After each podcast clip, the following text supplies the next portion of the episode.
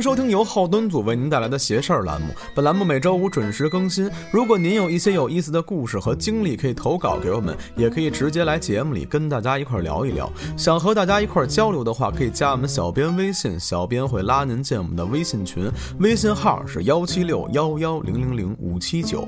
这节目里讲的都是我们各处收集的一些故事，各位听邪事儿，开开心心的，千万别较真儿。点击节目页面左上角详情，可以了解片尾曲以及节目的相关信息。后端组的原创有声故事也已经全网上线了，希望各位不要错过。大家好，我是大胖子东川儿，啊，今天是我一个人啊。今天咱们聊点什么呢？哎，今天聊的，大家看这题目应该也知道了啊，不卖关子了，就是咱们这万众期待，哎，大家期待已久的这个张子美的续集，把这坑可给你们填上了啊。虽然说后边还有吧啊，咱们这上回书说到哪儿了呢？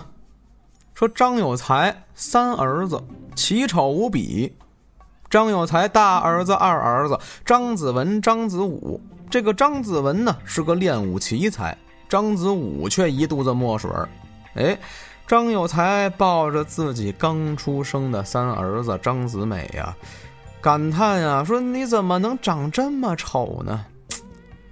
长这么丑，就叫你张子美吧，取长补短嘛，也是咱们家的传承了。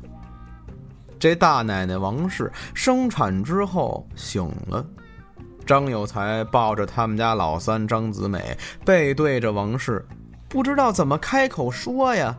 这生了个青面兽，再吓着他怎么办呀？正琢磨着呢，这王氏在床上颤颤巍巍地问。大爷，我我生的是男孩还是女孩啊？啊，那个就是吧，男孩啊，大花小子，可壮实了啊，长得跟个花斑豹似的那么壮实，不像话呀！什么叫跟花斑豹似的呀？你赶紧把孩子抱过来。哎呦，我这一把岁数了，费那么大劲生个孩子，我都没见着呢，你怎么还抱上了？哎，这个吧，这孩子呀，长得有点丑啊。嗨，小时候都丑，长开了不就好了吗？你妈跟我说，你小时候长得跟个桃核似的，现在不也像个人了吗？我快给我看看，我看看。张有才没辙呀，就说：“好吧，那那那你可做好心理准备啊。”说完之后，张有才抱着张子美来到了大奶奶王氏面前。王氏躺着呢，颤颤巍巍的弓起身子，歪着脑袋一看，哎，就这么一看，哎呦，这这这是个什么东西啊？啊，这这。是你刚生的孩子呀！啊！王氏惨叫一声，晕过去了。张有才一看不好，赶紧就找来大夫给这王氏治病。咱们闲言少叙，刚生下孩子，还是大龄产妇，同时受到了极度的惊吓啊！再加上身子骨本来就弱。三天之后，这大奶奶王氏暴毙身亡，死了。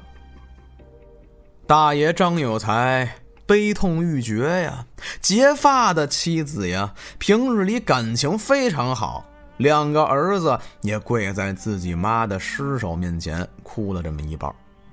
之后呢，大办白事。怎么办白事，咱们放下不提。自打这之后，家里头啊，上上下下可就对这刚出生的老三张子美就都没什么好感了。王氏生前啊，人缘最好，哎，对待这个邻居啊也是十分的友善。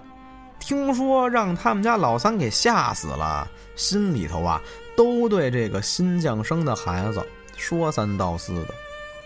但是这些对于这个小孩张子美来说，哎，都不算什么，他也不懂。但是妈死了呀，没有奶和他饿呀。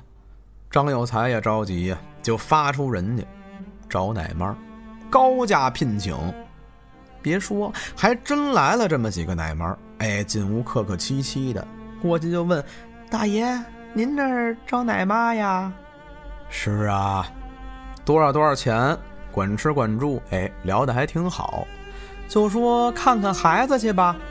奶妈就跟着张有才进后院，到了内宅了。张有才回屋，把孩子一抱出来，这孩子饿呀，哇哇的哭。哎呦，这一哭可就更丑了，这一脸的绒毛，鼻孔外翻着，嘴咧咧着，一双眼睛还滴溜溜乱转，往外一抱。这奶妈看见之后愣了一下：“大爷，您怎么还抱一小狗出来呀？孩子呢？”张有才这一听不乐意了：“这就是我的三儿子，张子美呀。”说完之后，把包在孩子身上的布一掀开，奶妈眼珠子都快瞪出来了，只说了一句话：“告辞。”总之啊，是这一来二去，没有一个奶妈愿意来喂这孩子的。这段时间呢，就弄了点这个稀的东西啊，喂这孩子，可是吃不进去呀。这孩子刚出生啊，眼看这小孩一天不如一天。张有才心里着急呀，哎，就在这么一天下午，家里来了这么一个妇人，来了之后，直接就奔着后院内宅去了。伙计们就拦着呀，干嘛呀？干嘛呀？我找你们掌柜的，约好了。那那我带您去吧。没事儿，我认识。说了句认识，径直就往里走。小二一听，那也得跟着呀。万一家里丢了什么东西，他走了，这小二完了，跟着。别说这女子啊，走的还挺快，三步两步到了大爷张有才的这个房门口，啪啪啪这么一打门，张掌柜在家吗？张有才正跟家算账呢，听见有人拍门，起身开门，边开边说：“谁呀？”而这一开门。张有才可就傻了，大美女嘿，哎哎，这个您好啊，您您找我呀？对，我就是找你的，找找我干嘛呀？小孩儿还在呢，等晚上再说呗。这张有才是一流氓，就看这女子说呀，我听说您在找奶妈呢，是吧？不知道找到没找到呀？哎呦！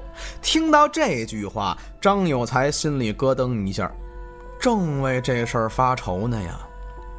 我姓柳，家住城西五里柳家庄，特意为此事而来。这女子说话十分简洁，不拖泥带水的，反而是给这张有才给弄懵了。这还有自告奋勇的呀？那我带您见见那孩子去吧。说完之后，便带路将这个柳氏带到了后堂。您那儿子跟哪儿呢呀？我去管管他，喂喂他。您赶紧这边请吧。哎呦，这孩子可都饿坏了呀！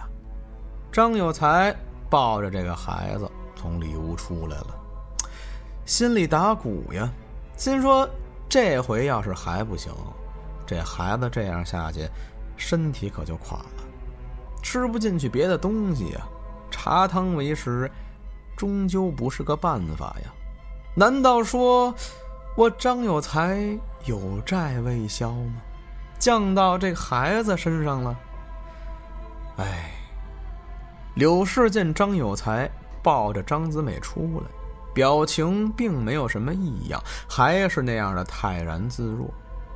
这时候张有才就不服气了，心说：“嘿，没吓着你嘿。”接着就跟这个柳氏说：“给您看看我们这孩子啊！”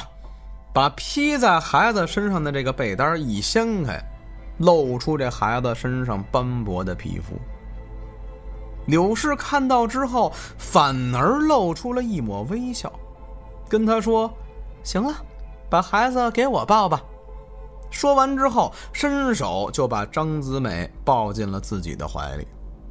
这时候，张有才啊。还有点感动，终于不用饿死了呀！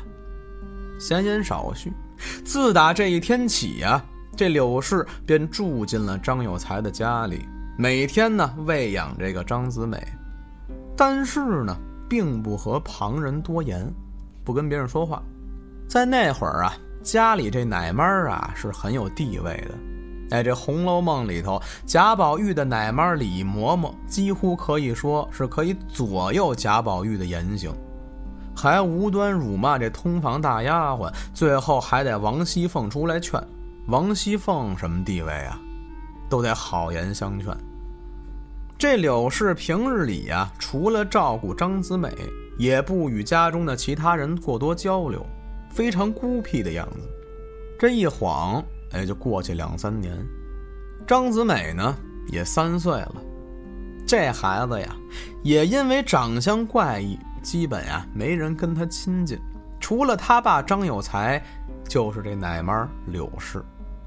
这大哥子文啊，每日就是刀枪剑戟，结交了乡镇里一票的这些喜欢舞刀弄棒的人，也是少爷脾气，花钱交朋友。哎，这里就不乏一大堆这个滥竽充数、吃秧子的人。张有才也管不了，索性啊，老大就是这脾气火爆，花钱冲点儿，为人呢还是很重情义、爱憎分明的这么一人。哎，不是什么坏孩子。而这老二子午经常不在家里住，搬去书社，哎，每月也就回来几趟，所以家里张子美的存在感是相当高的。可以说，这孩子能活下来，就是这柳氏给救下来的。这一天晚上，张有才正跟屋里头对账呢，柳氏突然来到了前堂，哎，上来之后就跟张有才说：“我来你家两年了，这孩子已然壮实了，我呢就要离开了。”张有才措手不及呀，刚要说话，柳氏就接着说。我跟这孩子有缘，将来家中若是遇到难事儿，城西五里柳家庄找我。说完之后，拿出了一个锦囊，放在桌子上，并对张有才说：“此物当小心安放，切莫与了旁人。”话音刚落，一股青烟，柳氏竟然消失在了房中。张有才傻了呀，挥手就给自己一大嘴巴，还挺疼。这娘们不是人呐！起身赶紧去了后屋，进屋就看见张子美正睡着呢。哎，这才把心放下来。想起刚才柳氏这一番言语，突然想起来，柳氏留了个锦囊啊，轻声带好了门，返回前院。哎。进屋一看，屋里桌案上除了自己的账本笔墨，竟然空空如也。张有才满脸问号的愣在当场。刚才我那是做梦啊，还是真的呀？要是真的，那东西哪儿去了？赶紧叫来人，满院子找柳氏。而这柳氏呢，踪影不见。张有才这回是彻底傻了。得了，也别想那么多了，自己哄孩子睡觉吧。话说这张有才呀，怎么这么多年了也不续弦呢？不再找个媳妇儿呢？其实他也想找，奈何呀，这街上啊传闲话的多，都说他们老张家出了个丧门星。进了他家就别想有好日子过了，肯定得遭殃。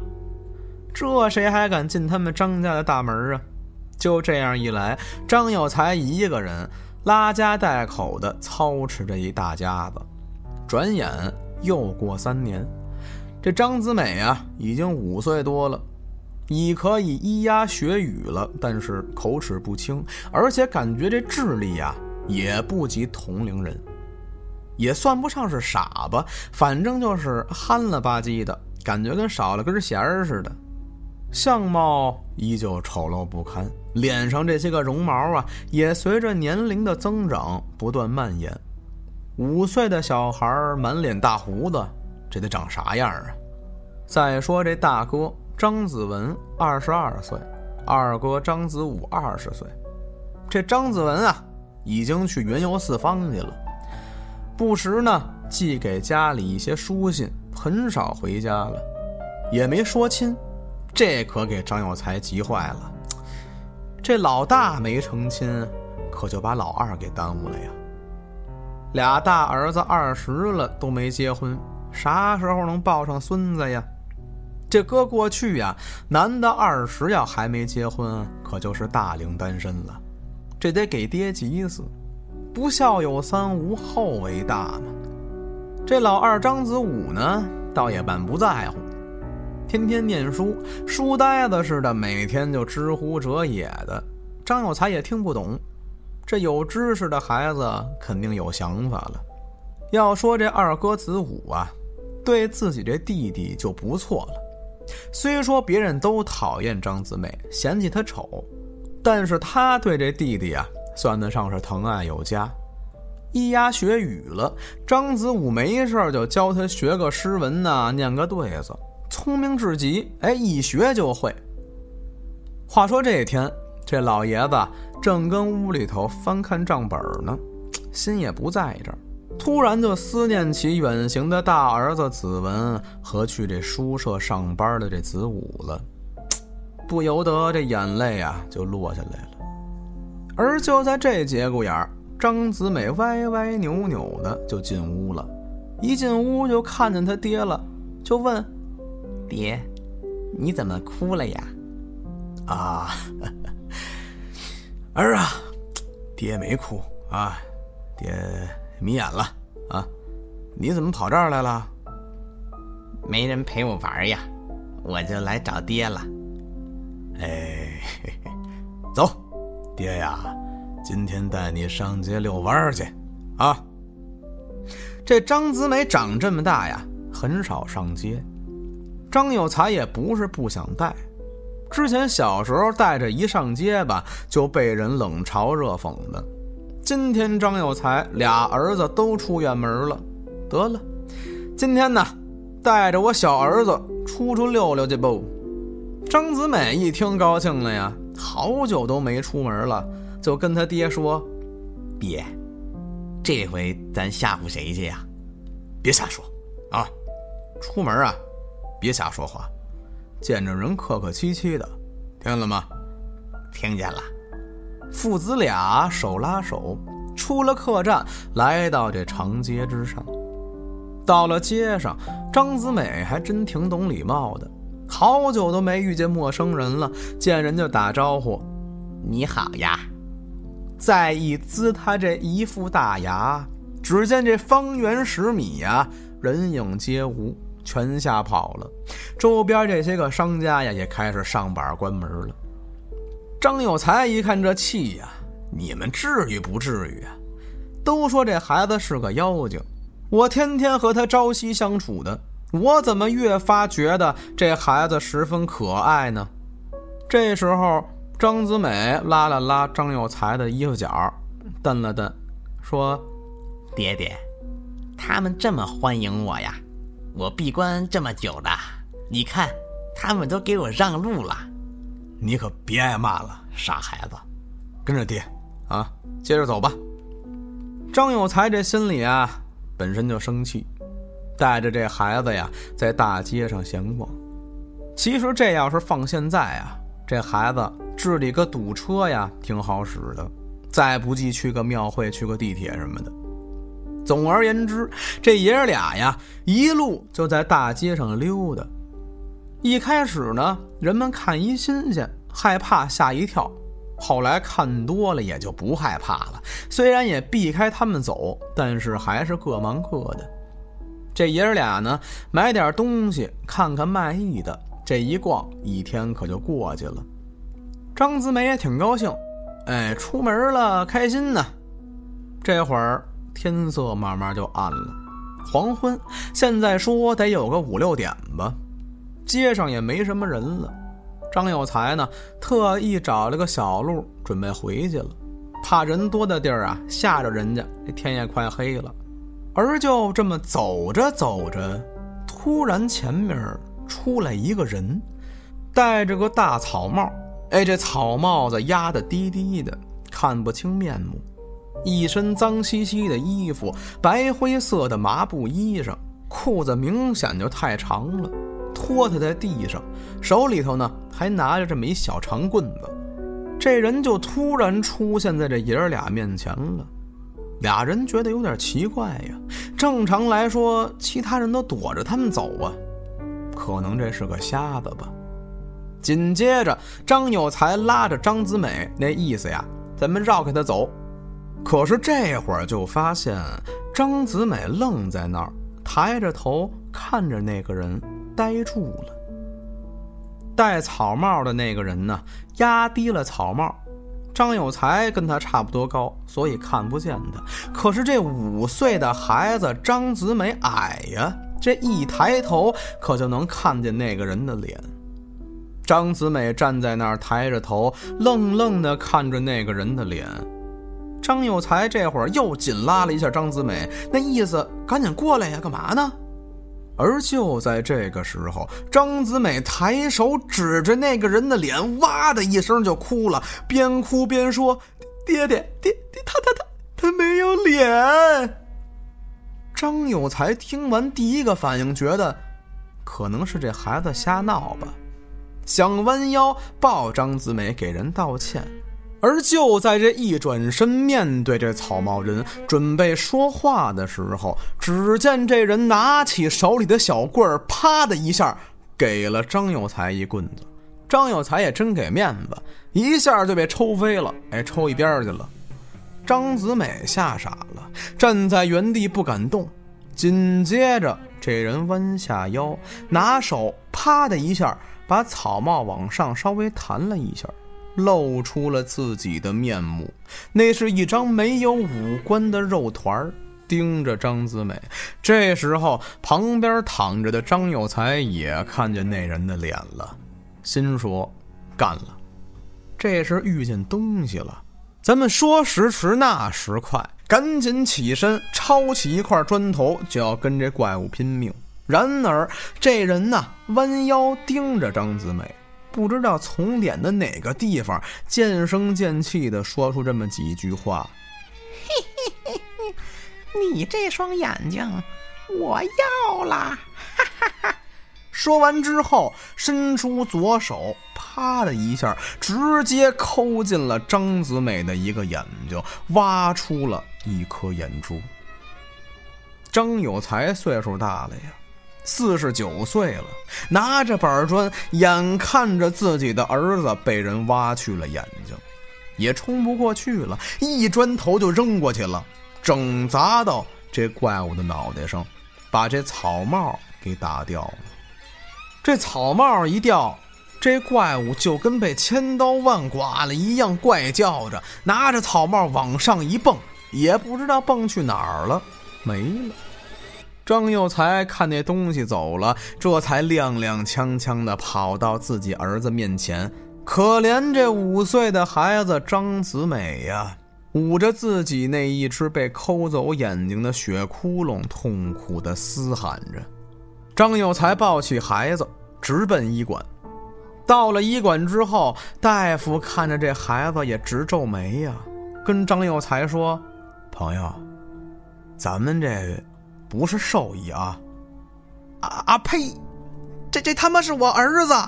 人，你快看看，这眼睛刚刚被人给抠走了！哎呦，大夫这才赶紧紧急治疗啊，止血做手术。过了这么一会儿，大夫就把这张有才叫到一旁。这孩子呀，伤的太重了，年纪太小了，活生生的。被抠去了一只眼睛，这是什么人做的呀？哎呦，我正准备给这孩子上药呢，这孩子眼睛的伤口居然正在愈合，这血也是自己止住了的。我行医这么多年了，从来没遇见过这种情况。这孩子身体啊，异于常人，但是这脉搏却越来越弱。哎。我也是回天乏术了。张有才一听，眼泪可就下来了。虽说前头有俩孩子，但是最疼这个张子美呀。自己夫人死了，所有的感情寄托都在这孩子身上，而且长得这么丑，也没人愿意跟他玩，自己就更加的疼爱。哎，突然张有才想起来，之前奶妈说过呀，这孩子倘若有个三长两短，让我去找他呀。这柳大娘子说自己住在城西柳家庄。想也没想，背着这个张子美呀，一路就出了城。出城之后，奔西走，就往这个柳家庄去了。一路上，这孩子就哭啊，喊疼。这当爹的心里啊，心疼极了，一路就飞奔。出了城之后，往西没多大功夫，大路可就没了，变成了荒凉的土路。沿着土路走，渐渐的就来到了一片荒郊，连路都没了。这会儿天已经彻底暗下来了。刘姐说的这柳家庄什么鬼呀？自己在这住了这么多年，还真没去过这地方。出来之前也没多寻思寻思，边走边喊：“柳姑娘，柳姐呀，您在哪儿呢？”就这么边走边喊。这会儿，张有才感觉自己呀一直在原地打转，再找不到，今天晚上可就得露宿山林了呀。孩子这还重伤着呢，累了，找了块石头一坐，长叹一声：“哎呀，我的儿啊，张子美，你说你为何来到这世上，受这一遭的罪呀？”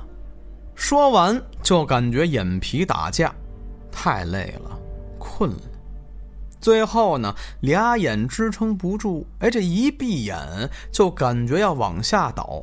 就在这半梦半醒之间，忽然感觉起了这么一层淡淡的浓雾，夹杂着一股异样的香气。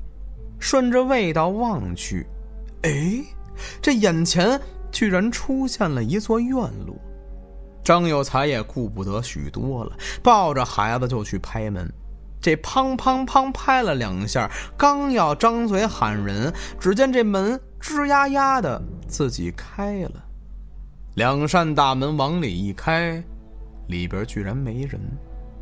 这要搁平常，荒郊野外的，突然出来个大院子，一拍拍门，门自己开了，搁谁得琢磨琢磨呀。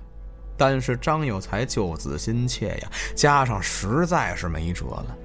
有院子就有人，有人至少能打听打听附近的情况呀。一脚就踏进了门里，可这脚刚踏进院门里，忽的就感觉眼前一片漆黑，身子一软，咕噔一下，人直接躺地上，失去意识了。也不知道过了多久，张有才缓缓的才睁开眼睛。哎呀，这一觉睡得还挺舒服。起身伸了个懒腰，而这一起身，傻了。这是哪儿啊？只见自己躺在床上，屋里的陈设十分的讲究。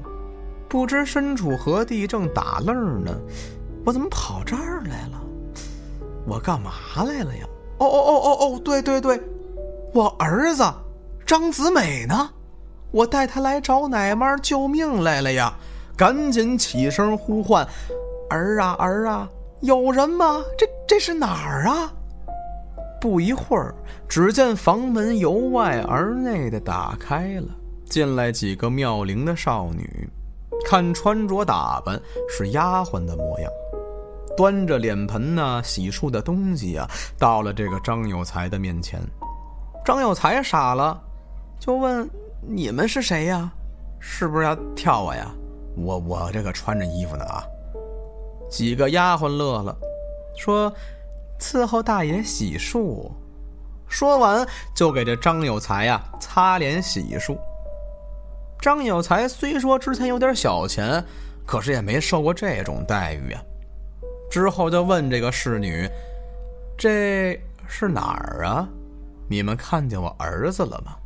侍女说：“啊，您说的子美哥呀，在外边练功呢呀。练功呢？好了好了好了，下站，我去看看我那三儿子张子美。”还挺有派头。说完之后，起身往外就走。